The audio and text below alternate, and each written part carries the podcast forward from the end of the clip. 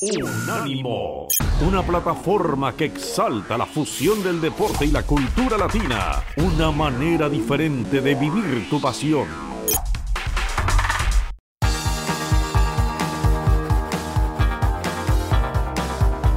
Universo Premier, tu podcast de la Premier League. Con Álvaro Romeo, Leo Bachanián y Manuel Sánchez.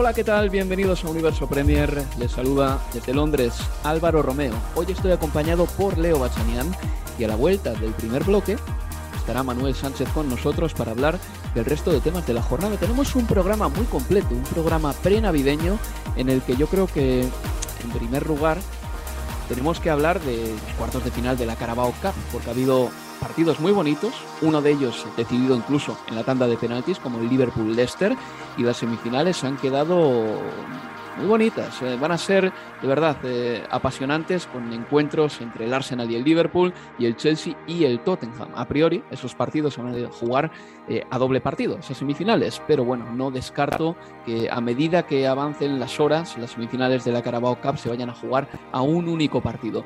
Aparte de todo ello, vamos a hablar de un tema que parece farragoso, pero del que hay que hablar, que es el de los contagios por COVID el aplazamiento de partidos y luego pues una serie de reclamaciones que empiezan a estar sobre la mesa otra vez, como por ejemplo eh, que haya cinco sustituciones en los partidos de la Premier League, algo que exigen sin demora Tuchel y también eh, Thomas Frank, el entrenador del Brentford, o por ejemplo otros temas como Jürgen Klopp diciendo que la jornada 20 de la Premier League, la del día 28 de diciembre, deberían suprimirla del calendario para que solo hubiese partidos en Navidad el día 26 y el día 31 y así, bueno, pues los jugadores pudiesen descansar un poquito más. Son temas de los que hablaremos en este universo Premier, que es el último antes de fechas navideñas. Gracias por estar aquí con todos nosotros y ya tengo a mi lado aquí a Leo Bachanian para hablar de todo esto. Hola Leo, ¿qué tal? ¿Qué tal? Muy buenas, Oro. Bueno, Leo, pues si te parece, lo primero de todo, vamos a hablar de la Carabao Cup, porque se disputaron los cuartos de final entre el martes y el miércoles. Bergwijn trying to turn inside the penalty area around Lanzini's challenge. It's Mora, and it is 2 on to Tottenham.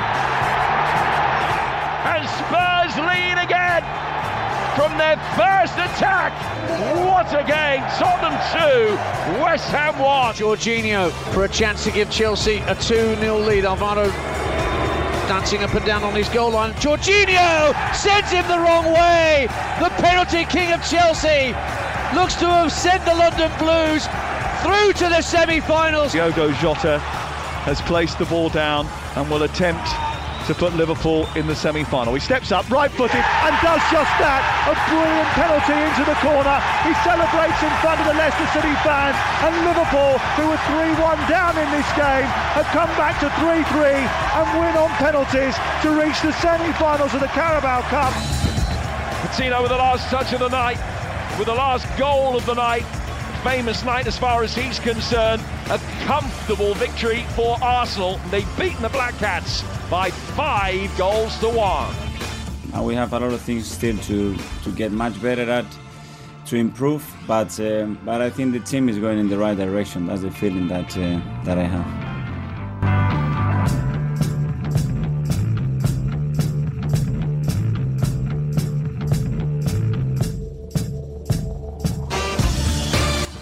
Eran los goles de la Carabao Cup, recuerdo los resultados. El Arsenal el martes le ganó por 5-1 al Sunderland. El Chelsea le endosó un 0-2 al Brentford en el Brentford Community Stadium. El Liverpool empató a 3 con el Leicester City pero ganó en penaltis. Y el Tottenham le ganó 2-1 al West Ham United. Aparte de eso, sepan ustedes que el lunes eh, se decidió que la Premier League no parara, que la FA Cup quitase los replays de la tercera y de la cuarta rondas y también se supo que la Carabao Cup se va a jugar en semifinales a doble partido, a menos que haya un cambio. En definitiva, que vamos a empezar por el primer partido de la Carabao Cup, el que se jugó el martes en el estadio Emirates 5-1 entre el Arsenal y el Sunderland con un hat-trick de Enquetia, otro gol de Pepe Y un golito más, el último de Charlie Patiño, un chico de origen español que además em, es uno de esos chicos que se hizo viral este año, en el mes de octubre, septiembre, quiero recordar, cuando le marcó un golazo con el sub-23 del Arsenal al sub-23 del Manchester United. El lunes, Arteta cumplía dos años al frente del Arsenal y el martes su equipo le ganaba 5-1 al Sunderland, se plantaba así el Arsenal en semifinales de la Carabao Cup. El Arsenal no gana este trofeo, Leo, desde 1993 y me parece muy curioso porque Arsene Wenger en Inglaterra ganó todos los títulos, pero se quedó sin ganar el de la Carabao Cup o el de la Copa de la Liga, como se llame o como se llamara en eh, cualquiera de las temporadas en las que estuvo Arsene Wenger por aquí. Pero bueno, acuérdense de que con Wenger el Arsenal tuvo el título cerca en 2011, sobre todo en 2011 cuando el Arsenal perdió la final contra el Birmingham City. Anteriormente el Chelsea de José Mourinho le había ganado una final de la Copa de la Liga al Arsenal de Wenger y también en 2018 cuando el Manchester City le ganó al Arsenal sin problema en eh, esa final. Leo, el Arsenal ganó en Ketia marcó tres goles, el Arsenal hizo nueve cambios respecto al equipo que le ganó al Leeds y lo cierto es que ahora mismo viene lo difícil para el Arsenal. Es un partido contra el Liverpool en semifinales y por lo que hemos visto en la Premier League, el Arsenal tiene para ganar a todos los equipos que están por debajo de él en la tabla, pero sufre muchísimo contra los equipos que tiene por encima en la clasificación. Sí, totalmente, pero al mismo tiempo pensaba que justamente con, con, Arteta y por lo menos jugando competiciones de Copa doméstica, como lo vimos cuando ganó la FA Cup ante estos equipos de, eh, que lideran la, Premier, que en Premier no se le da bien, en Copa sí, recordemos eliminaciones ante el Manchester City, ganándole la final del FA Cup al Chelsea, en aquel momento dirigido por, por Frank Lampard, y todo bajo el mandato de, de, Arteta, ¿no? que como bien vos decías, cumplía dos años eh, el otro día en el partido ante el, ante el Sunderland. Eh, me parece que algunas cositas que quedan claras, que Martin Odegaard, aún cuando el equipo realiza nueve cambios respecto al que jugó ante el Leeds, mantiene ese lugar, con lo cual me parece que da las claras que es un futbolista muy importante para, para Arteta. Tuvo sus chances del inicio Emily Smith Rowe, que venía jugando desde el banco o que venía teniendo minutos desde el banco en Premier y ante el Sunderland tuvo su oportunidad de jugar desde el arranque. Eh, es un triunfo que me parece, a ver, estaba obviamente en, en los papeles para, para, este equipo, no es una competencia esta Copa de la Liga que vaya a descartar y sobre todo ahora teniendo en cuenta que va a ingresar en etapa de, semifinales y mucho más si es que finalmente se decidiera que se juegue a un solo partido.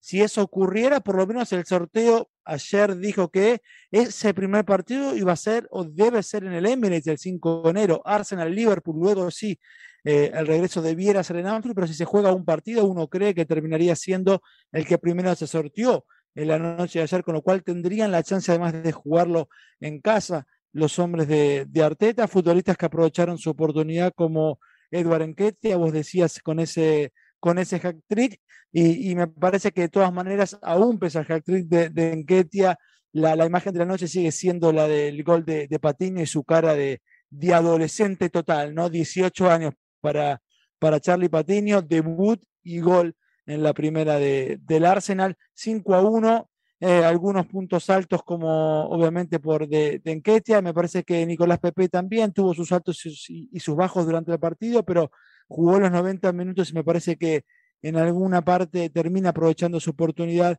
al igual que, que Mohamed El Neni, pero claro, todo esto en el contexto de que el rival también, recordemos, el Sunderland juega en la Ligue 1, la tercera categoría de fútbol de Inglaterra. Pese a todo, marcó un gol muy bonito su delantero Nathan Broadhead, eh, picando la pelota por encima del sí. portero. Bueno, vamos, eh, si te parece, Leo, por Enquetia. Ha marcado cinco goles en la Carabao Cup. Nunca he tenido yo a la generación de Enquetia, Maitland Niles y Willock. Eso sí, Maitland. Niles es un, poquito, es un poquito más mayor, dos años más mayor que los otros dos, por una gran generación, una gran hornada del talento del Arsenal. En cambio, la siguiente, la de Emile Smith Rowe y Bukayo Saka, sí que me parece mejor y de hecho estos dos jugadores sí que han demostrado que pueden ser importantes para el primer equipo.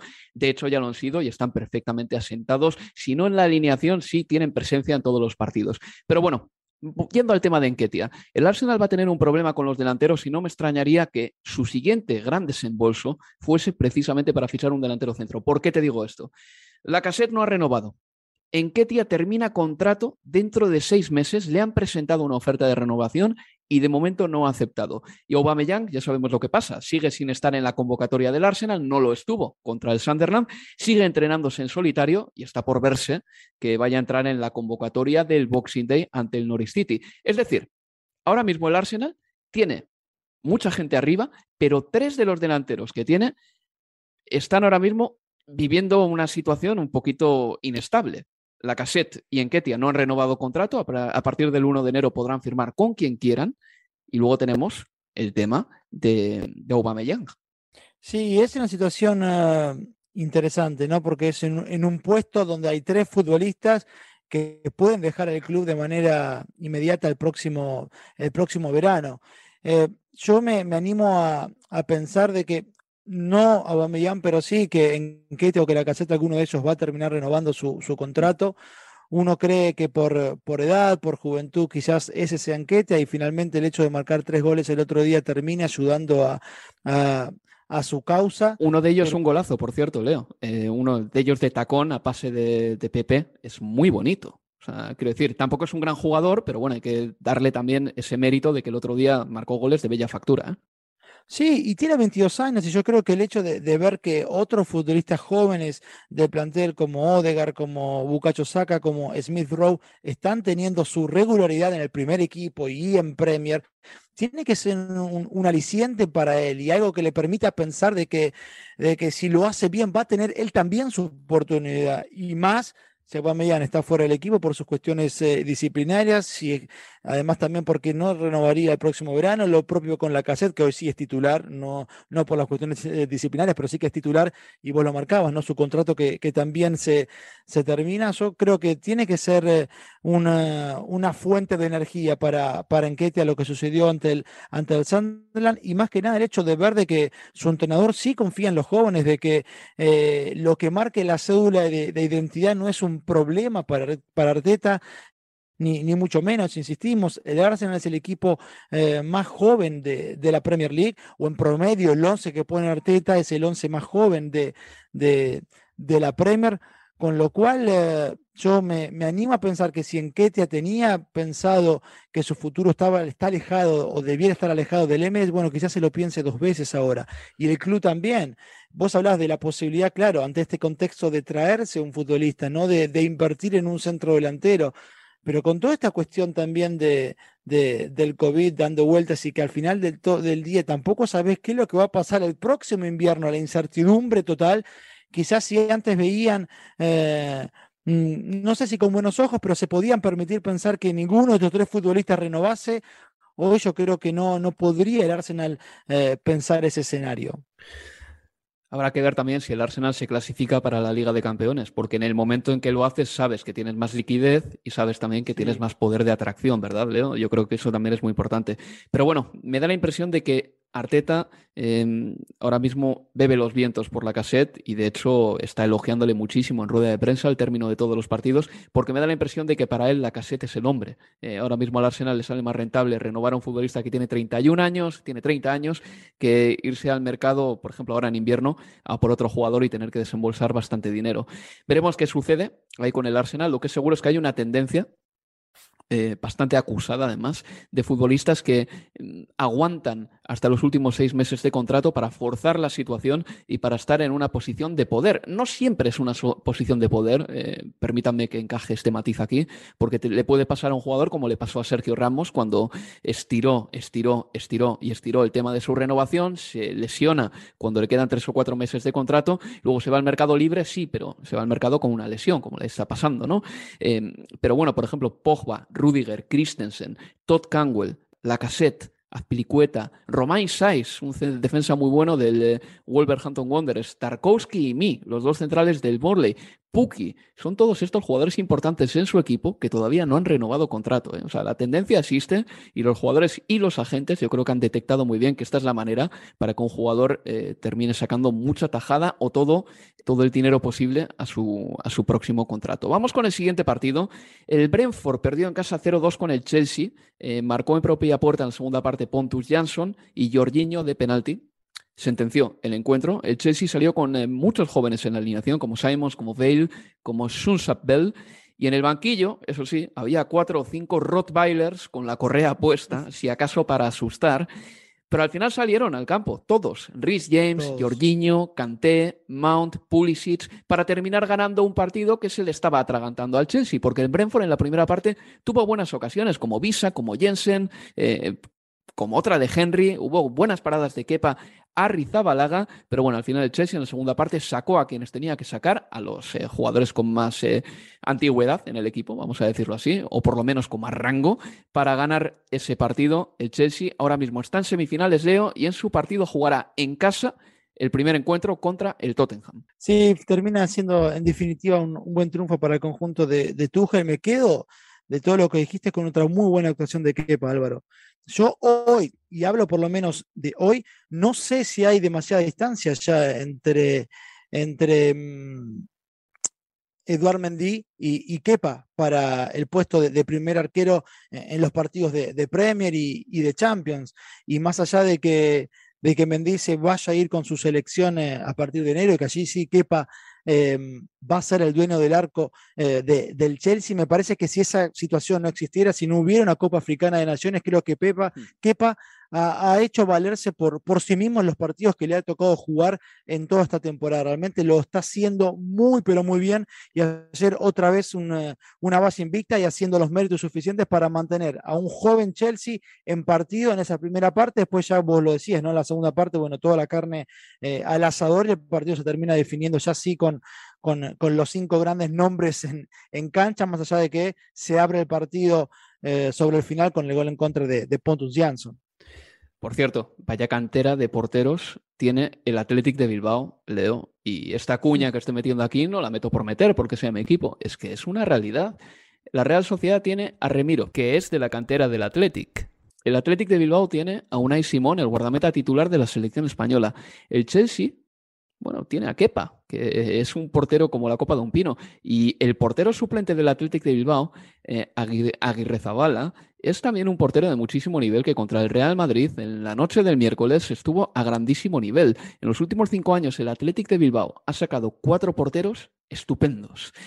Liverpool 3, Leicester 3, dos de Bardi abrieron el marcador, Oxlade Chamberlain eh, recortó distancias para los de Jürgen Klopp, Madison anotó el 1-3, parecía que el Leicester se iba a colar en semifinales y de repente aparecen Diego Jota y Minamino con un grandísimo gol para anotar el 3 3 y llevar el partido hasta los penaltis. Y bueno, ahí en los penaltis se falló eh, finalmente mm, eh, Minamino, por ejemplo, otro jugador del Leicester. Y bueno, tras dos errores de jugadores del Leicester, Diego Jota, Diego finalmente anotó el gol definitivo de la tanda de penaltis que propulsa al Liverpool hasta las semifinales en un partido en el que el Liverpool salió con muchos suplentes. Eh, de los titulares del partido de Anfield, solo Henderson, Oxley Chamberlain y Firmino creo que podrían ser titulares en un partido de calibre, pero bueno, también, al igual que pasó con el Chelsea en el campo de Brentford, en la segunda mitad en Anfield salieron cuatro jugadores muy buenos del Liverpool al campo para arreglar una situación que se estaba complicando porque parecía que el Leicester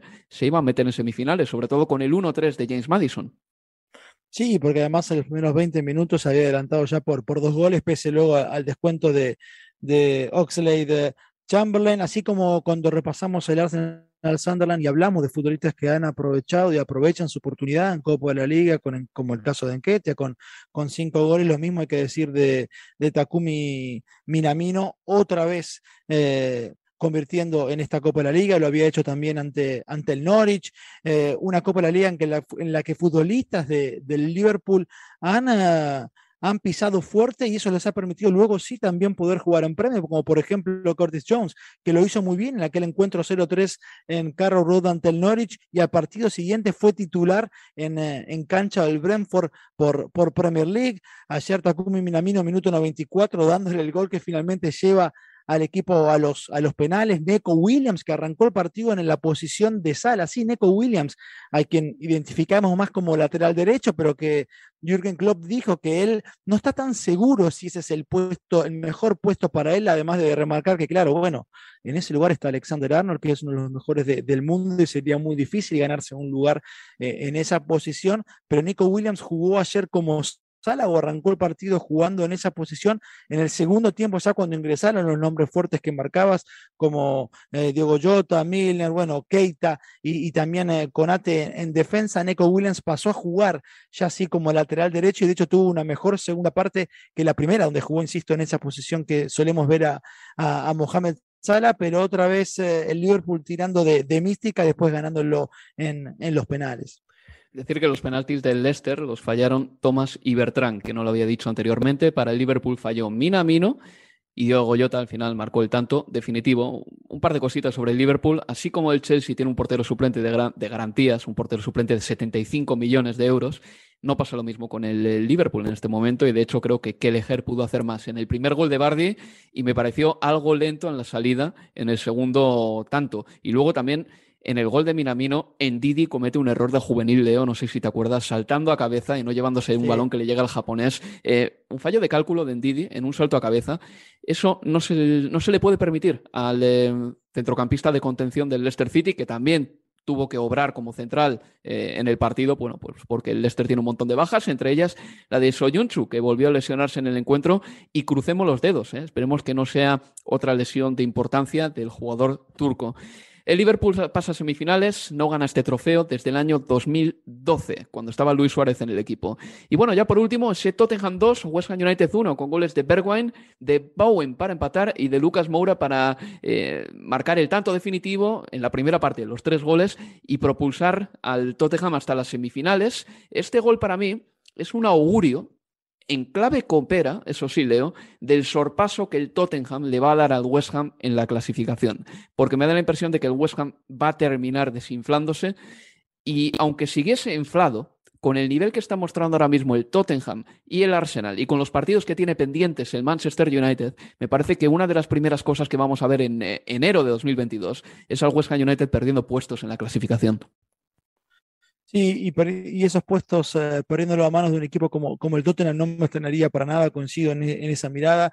Si bien ayer el Tottenham tuvo una muy buena primera parte, de hecho el partido fue muy bueno eh, en el primer tiempo, ya en el segundo se notó el, cansancio, la baja de, intensidad de parte de los hombres de, de Conte, sobre todo, que después el propio entrenador explicaba de que, bueno, eso tenía que ver con que varios de los futbolistas que ayer jugaron desde el arranque en eh, el partido fueron parte del brote de, COVID y que claro, para la segunda parte estaban muy cansados, además de que otros repetían de haber jugado el fin de semana, como Dyer, como Sánchez, pero sobre todo me refiero a Oliver Skip, uno que corrió y mucho eh, en el día de ayer. No es casualidad, por ejemplo, también que eh, faltando 10 minutos, dos cambios que realizara Conte fueran los de quitar a los carrileros, lo sacó a, Reguilón por un lado, lo sacó a Doherty por el otro e introdujo a Emerson eh, Royal para que jugara en el lugar de, de Reguilón y también a, a, Tangangan, pero de vuelta, equipos o futbolistas que aprovechan su oportunidad, así como el fin de semana ante el Liverpool eh, abrazaron esa chance de jugar desde el arranque futbolistas como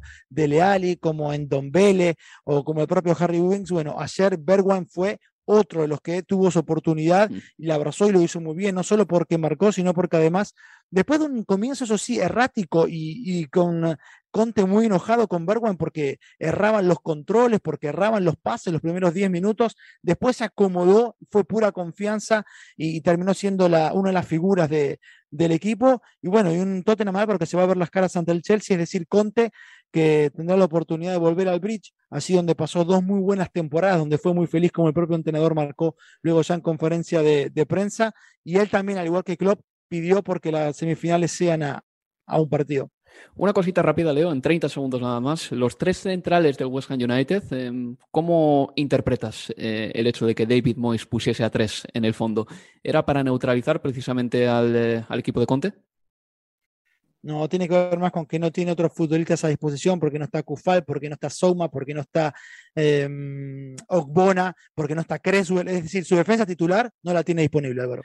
De acuerdo, vale, pues eh, vamos a hacer una pausa y a la vuelta volvemos ya con más Universo Premier y también con Manuel Sánchez que está ya esperándonos. Universo Premier, tu podcast de la Premier League.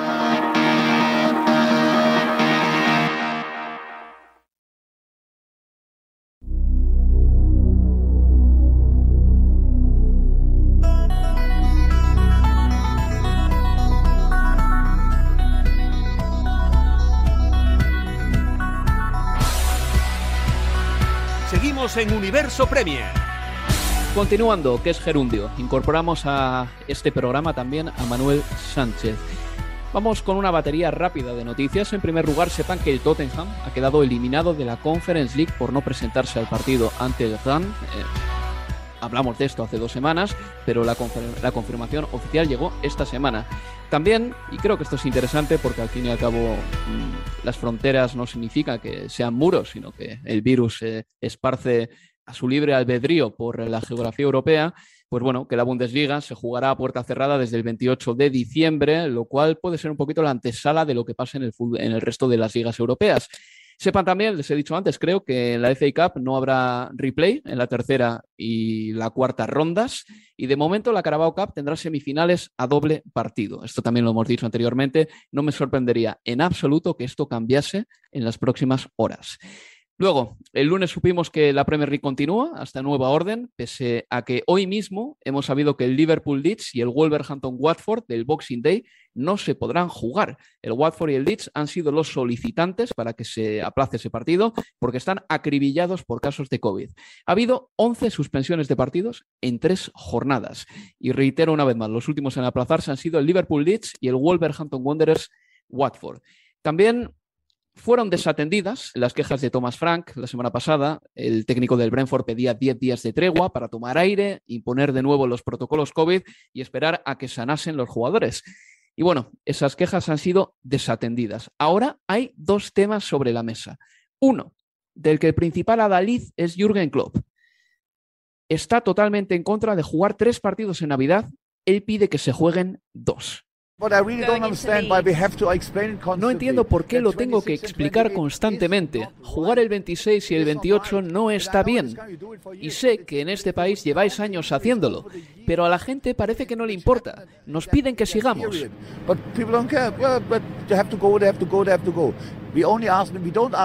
No estamos pidiendo que se suprima el fútbol del día 26 de diciembre ni el del 1 de enero. Hablo de la jornada que hay entre medias.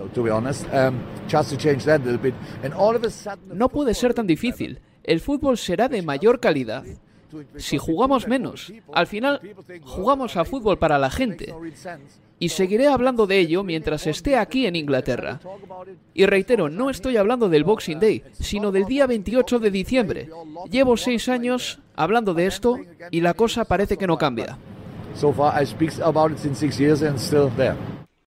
Para su fortuna, entre comillas, el Liverpool no, va a jugar en el Boxing Day, pero creo que el hecho de que se aplace el partido del Liverpool no invalida para nada las quejas de Klopp y no van a callar tampoco el técnico alemán. Simplemente ha sido una mala casualidad que el Liverpool no vaya a jugar el día 26 de diciembre.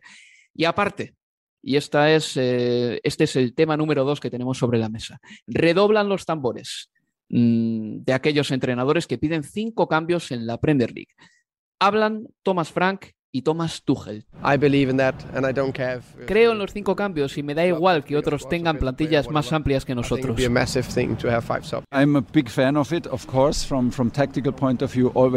Lo apoyo, soy un defensor de los cinco cambios. Primero por el aspecto táctico. Siempre he defendido los cinco cambios en las reuniones de la UEFA, antes del periodo del COVID, antes de que existiese esta enfermedad. Y lo apoyo como manera de mantener feliz a la plantilla, de tener más variantes tácticas en los partidos y también para dar más minutos a los jugadores. Deberíamos reintroducir los cinco cambios para proteger la salud de los futbolistas.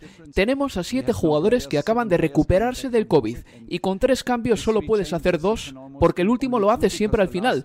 Los clubes han optado por no parar, por seguir jugando, así que al menos deberíamos tener cinco cambios para reducir las cargas. En el tema de los cinco cambios, no todos los entrenadores van a una con esta causa. No todos los clubes van a una con esta causa, pero quien sí reclama sin dudas, y además eh, con un buen cierre de filas, es la PCA, que es la Asociación de los Jugadores, dirigida, por cierto, por Majeta Molango, el que fuese director del Mallorca en anteriores temporadas. Él ha pedido a la IFAB, que es el organismo que hace las reglas del fútbol, que imponga los cinco cambios en los partidos. Hoy jueves se reúnen los entrenadores de la Premier League y los jugadores de la Premier League con la Premier y se espera que Klopp sea de los más elocuentes en esa reunión. Klopp se va a quejar de que la jornada del 28 de diciembre se juegue, que es la jornada 20 de la Premier League. Y se va a quejar también de que las semifinales de la Carabao Cup sean a doble partido. Jürgen Klopp está abogando básicamente, no porque se quite el Boxing Day ni el fútbol navideño, no. Jürgen Klopp lleva abogando desde que llegó a Inglaterra, además, desde hace ya cinco años y pico, porque se juegue menos fútbol en Navidad. Jürgen Klopp era uno de los defensores del descanso del fútbol eh, después del periodo navideño. Jürgen Klopp quiere que se juegue el Boxing Day, sí, quiere que se juegue el 1 de enero, sí, pero piensa que la jornada del 28 de diciembre no tiene ningún sentido.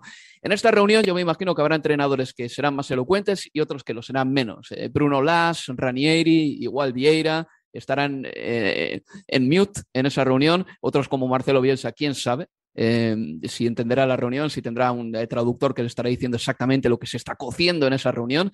Pero Jürgen Klopp va a ser de los más elocuentes, de los más vivaces también. Y bueno, creo que tiene razón en parte porque mm, hay clubes, como por ejemplo el Arsenal, que entre el 26 y el 28 si se juegan los partidos que tiene previstos el Arsenal, va a descansar 43 horas nada más, Manuel. 43 horas de descanso para el Arsenal. Esto es un tema que es curioso que ha tenido que venir un alemán, ha tenido que venir un extranjero a Inglaterra para poner estos temas en el centro de la diana. Yo no sé si le van a hacer mucho caso porque las costumbres en Inglaterra tienen mucho arraigo, pero la protesta de Klopp ya empieza a ser, pues creo que lleva un lustro prácticamente con esto a cuestas. Es, diría, complicado que se lleve a cabo, sobre todo en una situación actual en la que el calendario se va a apretar mucho, aunque esta temporada tenga menos presión que la anterior.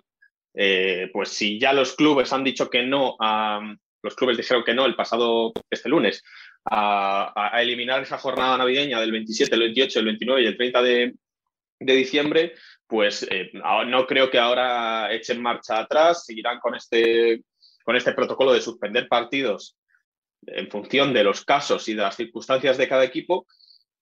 Y sobre todo lo que creo que también tiene, por lo menos al final, parece que las sensaciones que siempre acaba pagando la FA Cup que es la que tiene que, reducir esos replays que pueden tener más o menos sentido. Bueno, cada uno tendrá, tendrá su opinión. Yo, por ejemplo, pienso que, es una de, los de las formas más fáciles de, relajar el calendario, esa y obviamente eliminar las semifinales de la Copa de la Liga, que, yo creo que pues tienen eh, los días contados porque no puede ser que, que, en un calendario como el actual, en la competición que más siempre se pone, bueno, se pone en duda, ¿no? Muchas veces también estas quejas de Jürgen Klopp se pueden, se pueden entender por la, por la por la, por la competición de la Copa de la Liga que no se juega en otros países y que al final también, como son los equipos grandes los que llegan a las últimas rondas, solo hay que ver estas, estas semifinales que tenemos esta, esta temporada, mm, también influye a la hora de lo lejos que lleguen los equipos en Europa, los equipos grandes en Europa y, y, el descanso que, que, vayan a tener sus jugadores. Yo creo que es prioritario, incluso antes de los replays de la FA Cup, eliminar esas semifinales a ida y vuelta de la,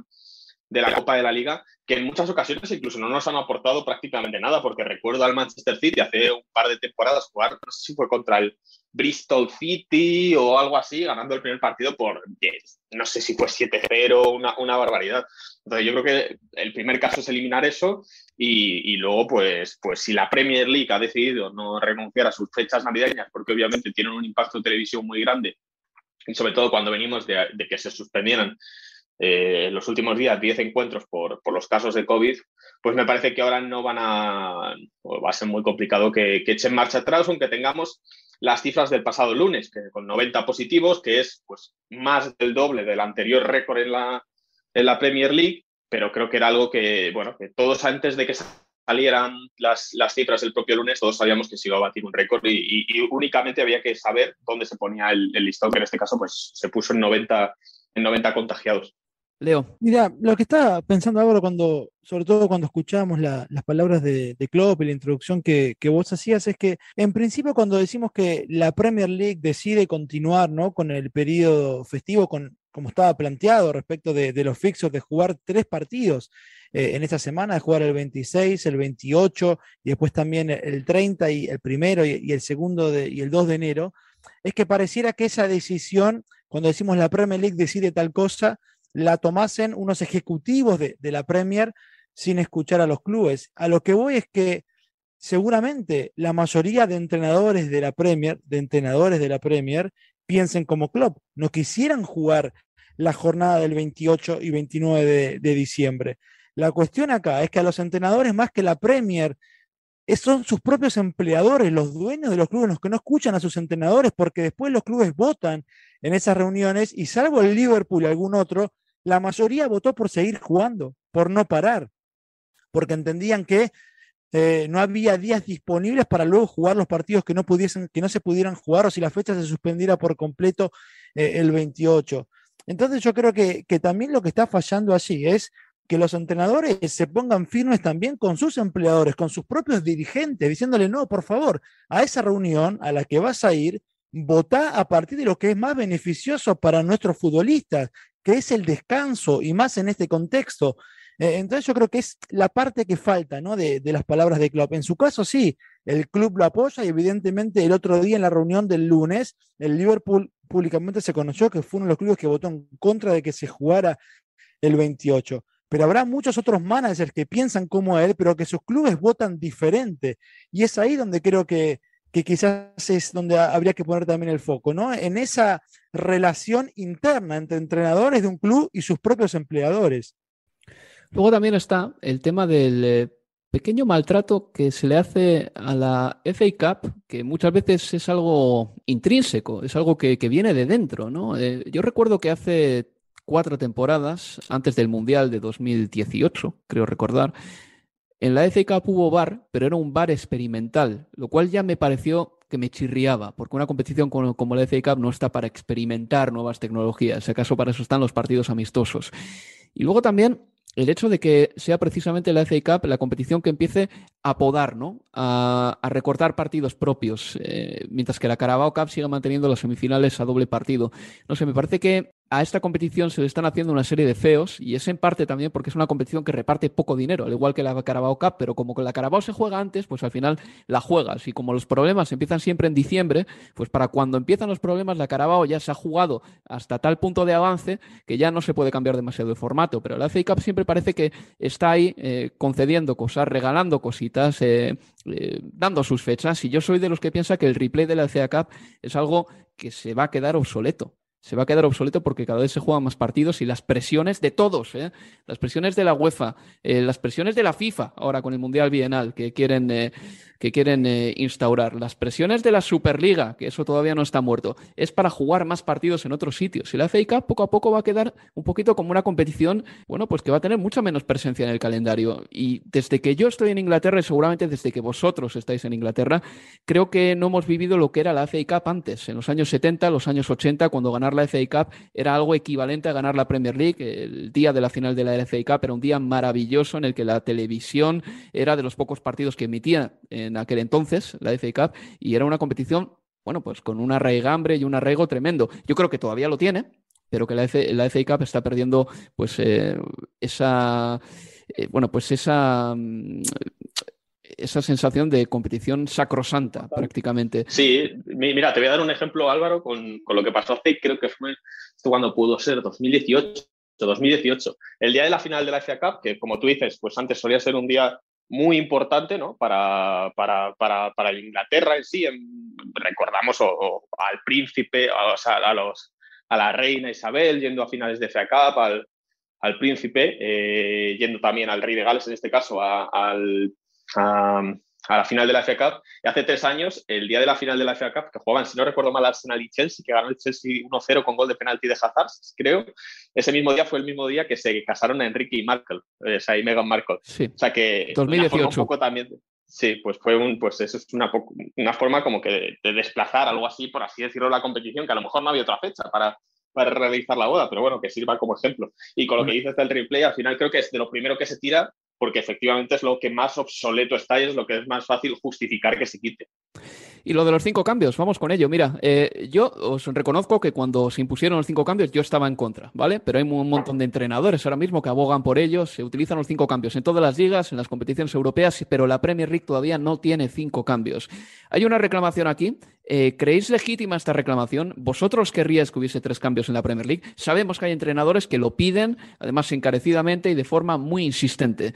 Pero lo de los cinco cambios realmente no altera un poquito la competición en el sentido de que las mejores plantillas son las que van a sacar más tajada de ello. Claro, yo creo que se puede justificar en un momento como el actual en el que eh, pues los equipos están muy muy impactados por todo esto. El Chelsea, por ejemplo, el otro día pues tuvo que salir con, con Chalova, que tan solo había sufrido, o sea, que tan solo había podido tener dos entrenamientos, con Kovacic, que acababa de salir del, del COVID y que había tenido un entrenamiento, pues En casos, obviamente no se puede instalar un partido y otro no, pero en momentos puntuales como este, en el que estamos obviamente pues, en una ola de COVID muy importante, pues a lo mejor sí que tiene sentido instaurarlo para que, para que efectivamente pues, equipos que estén muy, muy afectados pues, puedan tener una especie de alivio. Pero a la larga, y es por la que los, por la, principalmente por lo que no se ha instaurado en esta, en esta, en esta Premier League, es porque los equipos de abajo han dicho que no, que, pues recuerdo el, Burley, por ejemplo, se, se, dijo que no porque, porque obviamente las grandes plantillas se iban a ver muy beneficiadas. Eh, no, no, es de, no es nuevo pensar que el Chelsea o el Manchester City tienen un fondo de armario mucho más grande que cualquier otro equipo y obviamente si les permites hacer cinco cambios durante un partido, pues van a tener una ventaja mayor que, que contra cualquier otro, otro, otro conjunto. Entonces yo creo que a la larga esto va a beneficiaría mucho a los, a los grandes equipos. Entonces me parece que para un periodo puntual como podría ser este, sí, tiene, sí puede tener sentido porque todos los equipos están más o menos afectados y a todos pues les puede perjudicar en tema de salud de los futbolistas, pero a la larga o como medida permanente para siempre, a mí no me gustaría, por ejemplo. Lo que sí, de todas maneras, leo, y expone ahora lo que tú creas conveniente. Lo que sí que adultera la competición es obligar a algunos clubes, como por ejemplo el otro día el Chelsea, a jugar eh, un partido con un montón de bajas por COVID. Eh, te acordarás perfectamente, ¿no? Ese partido eh, que jugó el pasado fin de semana. Yo creo que es, eso es efectivamente, eso sí que altera la competición. Por mucho que el Chelsea pusiese sobre el verde del Molineux un equipo muy competitivo, mm, yo creo que ese no es el argumento principal. El argumento principal es cuánta gente te falta, no qué competitivo es tu equipo.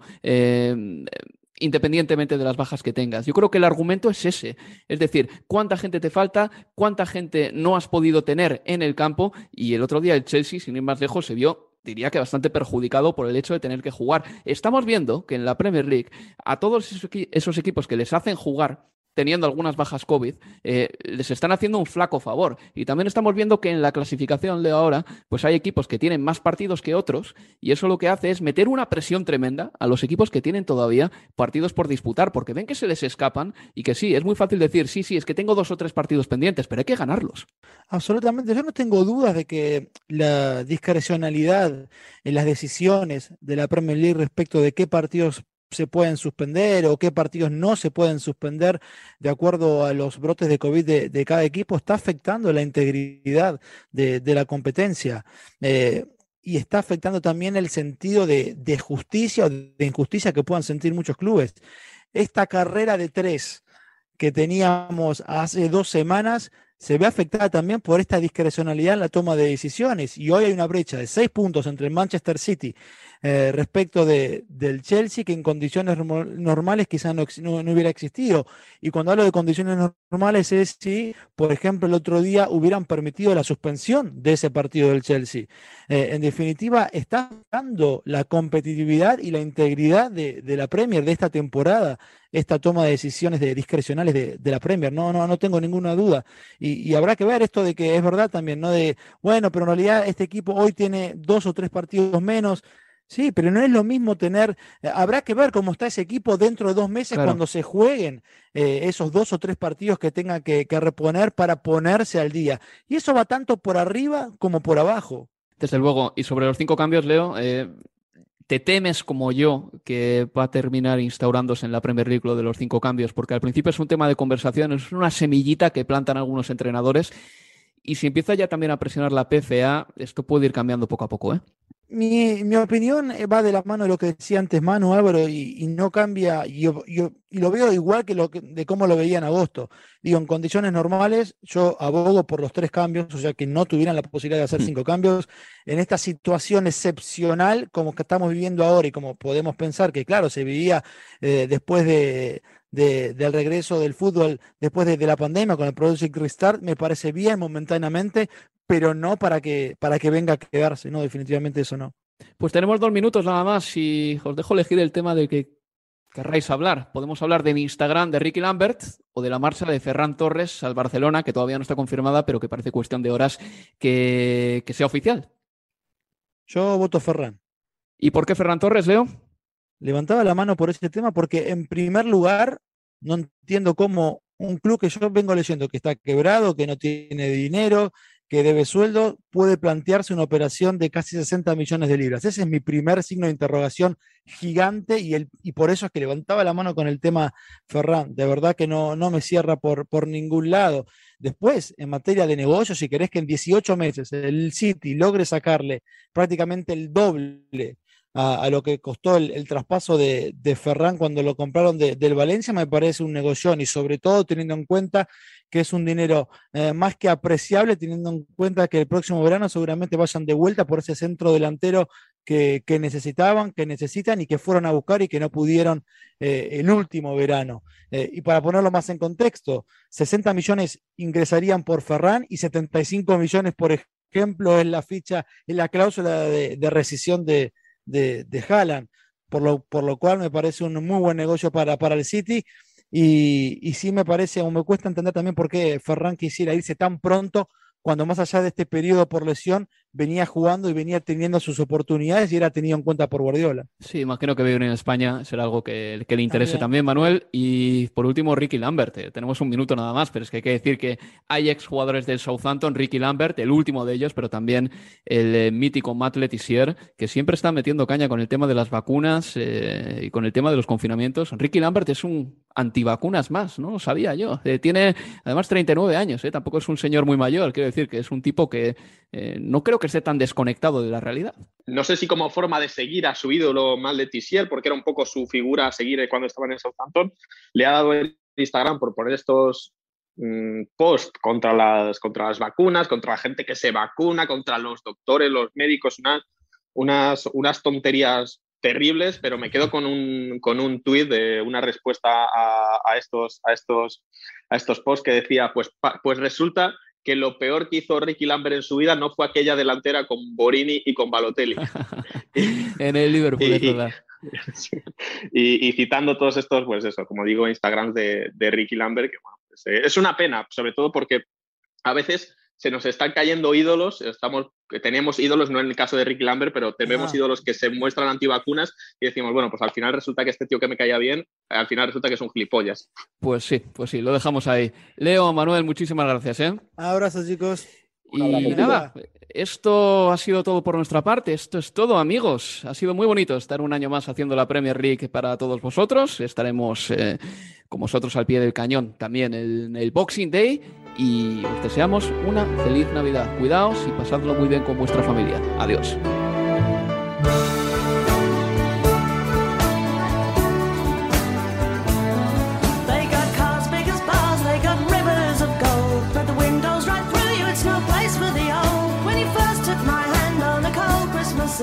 You promised me Broadway was waiting for me. You were handsome. You were pretty queen of New York City. When, when the band finished playing, they held out for more. Sinatra was swinging, all the drunks they were singing. We kissed on the corner, then danced through the night.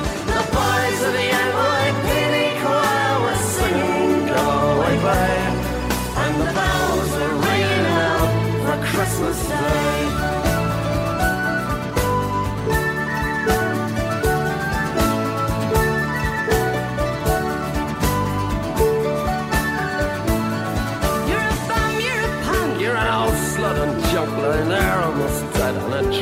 That bud. You scumbag, you maggot, you cheap, lousy faggot. Happy Christmas, you're ours. I pray God it's our love. The boys of the NYPD chorus still singing Go Babe. And the bells are ringing out for Christmas Day. Universo Premier, tu podcast de la Premier League.